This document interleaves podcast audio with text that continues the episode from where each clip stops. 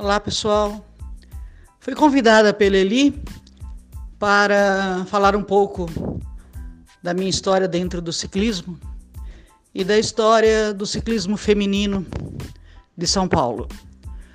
Ah, me enrolei bastante para iniciar esse bate-papo porque não sou dessa época, né? Na minha época fazíamos competições com cronômetro na mão, prancheta e as chegadas com um gravador. Quando meu amigo Guilherme João, então presidente da Federação Mineira de Ciclismo, me presenteou com um gravador, um mini gravador, nossa, foi uma revolução. Imagina, foto finish e tudo isso era algo muito distante, era do ciclismo europeu e, e nós nem tínhamos noção quando poderíamos ter um no Brasil. Iniciei no ciclismo em 1975, indo trabalhar num atacadista de peças de bicicletas em Santo André, que tinha uma equipe de ciclismo, Ciclo Clube Vacari. E era de ponta, era um pessoal muito bom até para a época. Nelo Breda, Elvis Siqueira, tinha uma equipe bacana. O Vacari então me convidou a começar a acompanhar as competições e eu me apaixonei por tudo aquilo que para mim era uma novidade. No, dentro do ciclismo fui me formei em árbitro pela Federação Paulista, pela Confederação Brasileira e pela UCI, União Ciclística Internacional. Isso em 1980, 81 e 82. Em 86, fui convidada para ser diretora técnica da Federação Paulista, na gestão do meu amigo Ernesto Pires de Carvalho. E fizemos daquilo tudo uma coisa maravilhosa, né? Eh, foi na gestão do Ernesto que fizemos grandes competições, onde grandes atletas puderam se despontar, tipo Mazaron ganhando uma Caraguatatuba Campos do Jordão, enfim, foi uma, um período mar maravilhoso no ciclismo de São Paulo. Em seguida, fui nomeada, me candidatei à Federação Paulista de Ciclismo, venci e comandei o ciclismo por mais três anos, encerrando o meu mandato, não me lembro se 91 ou 1992. Era um período de ouro, era uma época onde tínhamos brigas maravilhosas entre Calói, Pirelli. Foi quando surgiu também a KPM de, do Rio de Janeiro. Ah, o ciclismo do interior de São Paulo era algo muito forte, em razão de jogos abertos, jogos regionais. A competição, toda a cidade tinha equipe de ciclismo e eram boas equipes, não eram equipes ah, nem medianas, era, era um pessoal muito bom. A briga entre Calói e Pirelli era de tal forma que tivemos que criar dentro da, da categoria, porque antigamente tínhamos três categorias, era novatos, aspirantes e principal. Eu criei a principal A e B. Tive que dividir a categoria principal em A e B, porque os meninos que saíam, que cumpriam a pontuação de ranking e tinham que subir para a categoria principal, coitados, eram massacrados pelas feras que tínhamos lá. Silvestre, Fernando Louro, uh, sabe, era uma coisa assim que não dava. César Danelixen, era a equipe Calói Pirelli quem viveu esse, esse período sabe e a gente nem precisa explicar o que era aquilo. Uh, nós não tínhamos noção naquela época do quão bom era o ciclismo, de, de, de, da maravilha que seria, que era fazer aquilo tudo. Uh, eu nunca pensei estar vivendo a melhor época, o melhor período do ciclismo brasileiro. Eu achei que hoje, por exemplo, estaríamos muito melhor. A gente sempre pensava, no futuro vai ser assim, no futuro vai ser assado, estaremos despontando no mundo. Infelizmente, não, não foi assim. Não que não tenhamos excelentes atletas, temos sim, mas se, a, se aquele trabalho tivesse continuado, hoje estaríamos muito num patamar muito mais, melhor. O ciclismo feminino começou também nesta época, não é? Ah, não tínhamos quantidade como temos hoje. Tínhamos algumas meninas que se ah, destacavam e queriam competir. As meninas tinham que competir sim, eram raras as provas só para elas, porque elas, elas eram muito poucas. Então não havia ritmo. Uma corrida era uma coisa muito devagar, não é? E era difícil você fechar um circuito para fazer somente a, a, prova delas, porque antigamente você chegava no, na, no circuito cedo e por volta de meio-dia, mais ou menos uma hora da tarde, aquilo tinha que ser liberado. Você não podia ficar no circuito o dia todo. Eu nem gosto dessa coisa de ficar no circuito um dia todo. Eu acho que ciclismo é também espetáculo e espetáculo o dia todo é cansativo. Uh, naquela ocasião nós tínhamos quem? Nós tínhamos Cláudia Carcerone, nós tínhamos Cláudia Tourinho, do Rio de Janeiro, que, que foram as pioneiras nisso tudo. De, depois começaram a surgir a Letícia Gardenal e outras meninas maravilhosas que estão aí até hoje para contar essa história. Ah, o fato delas competirem junto com os meninos, em razão do número, que eram poucas meninas, e também em razão do ritmo de corrida.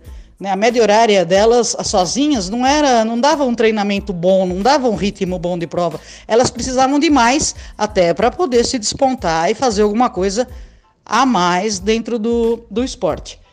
Uh, elas entraram também nas voltas ciclísticas do interior e eu me recordo bem uma vez, uma das primeiras voltas, nós numa, num congresso técnico ah, no auditório da USP e os homens, os técnicos, não queriam de forma alguma as meninas no pelotão.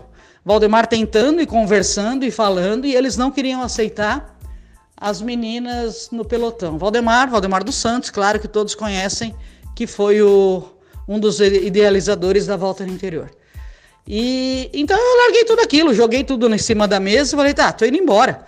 E modéstia à parte, eu era quem comandava aquilo tudo. Quem dirigia, quem comandava a arbitragem, cronometragem, era tudo eu. E eles falaram, mas é, vai fazer a volta sem você? Ah, vocês não querem meninas? Se vocês não querem as mulheres dentro do esporte, vocês não me querem, tô indo embora.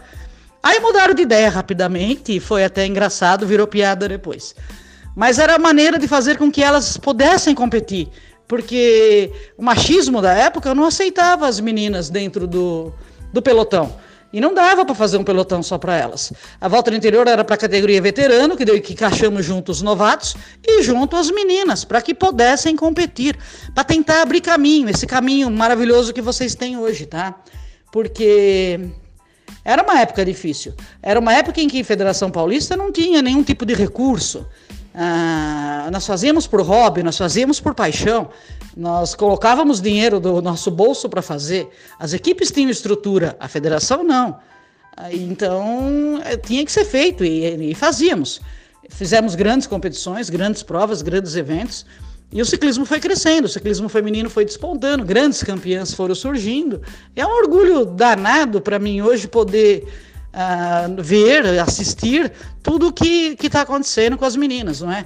Infelizmente, como todo e qualquer esporte amador no, neste país, o ciclismo sofre e sofre muito. Entrou a era de, de ter muito dinheiro em organização. Infelizmente, não foi, né, sabe, essa, esse dinheiro todo que rolou em organização teria que ter sido direcionado para alavancar o esporte e não foi. A política, infelizmente, é suja e, e o ciclismo não ficou fora disso.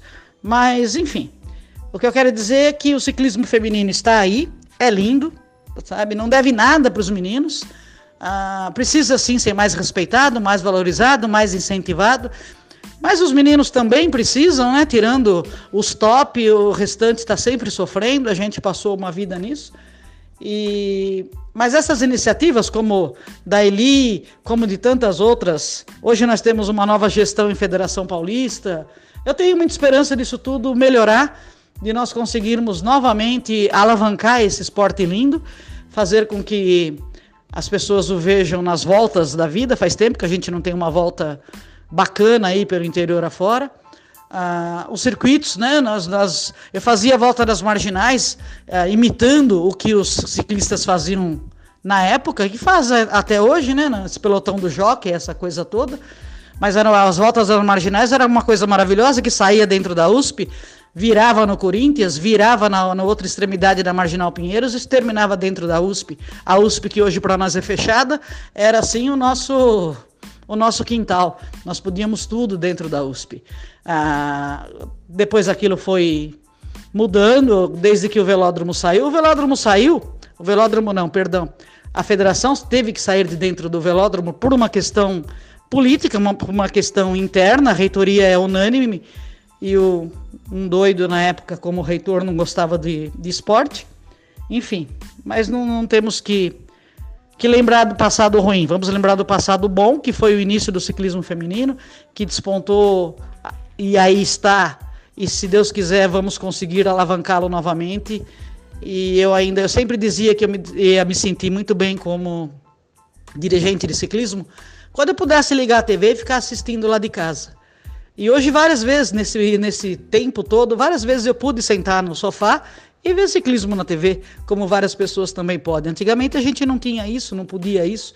Uh, faltava essa tecnologia toda que temos hoje e essa toda essa tecnologia tem que ser acoplada ao nosso esporte. Nós temos que alavancar esse esporte. Ciclismo é um esporte difícil porque depende da rua, depende da estrada e a estrada, a rua, infelizmente é do carro, não é nosso. Por mais que tenha, tentamos uh, dividir o espaço, sabemos que é uma briga difícil mas uh, as cidades, as cidades do interior que sempre nos receberam também, eu acredito que recebam ainda hoje, se assim tentarmos. As voltas ciclísticas, talvez longas, sejam difíceis, mas as provinhas de duas, três, quatro etapas são totalmente viáveis. Então, nós precisamos que esses dirigentes que aí estão hoje abram a cabeça, não é? Que realmente procurem massificar o esporte. Nós precisamos disso. É, precisamos também de ciclismo de pista. O ciclismo de pista sempre foi a minha paixão. Fiz muita competição em velódromo e gosto muito. Mas, e para você ter público, para você tentar alavancar esse esporte, eu sempre disse que é dentro da pista, tá? Porque a pista você leva para lá o público, desde que você tenha divulgação e, e, e competição, não é? Enfim, é um trabalho grande, tem que ser feito, tem que ser bem feito, tem que ser feito por gente igual a Eli Rocha, que é apaixonada por, por tudo isso, e eu torço muito para que todos tenham muito sucesso sempre. Desculpa, eu não estou habituada a. Como eu disse, eu não sou tão tecnológica assim. Na minha época era só gravadorzinho, mas admiro muito tudo isso e torço por todos vocês. Obrigada, gente.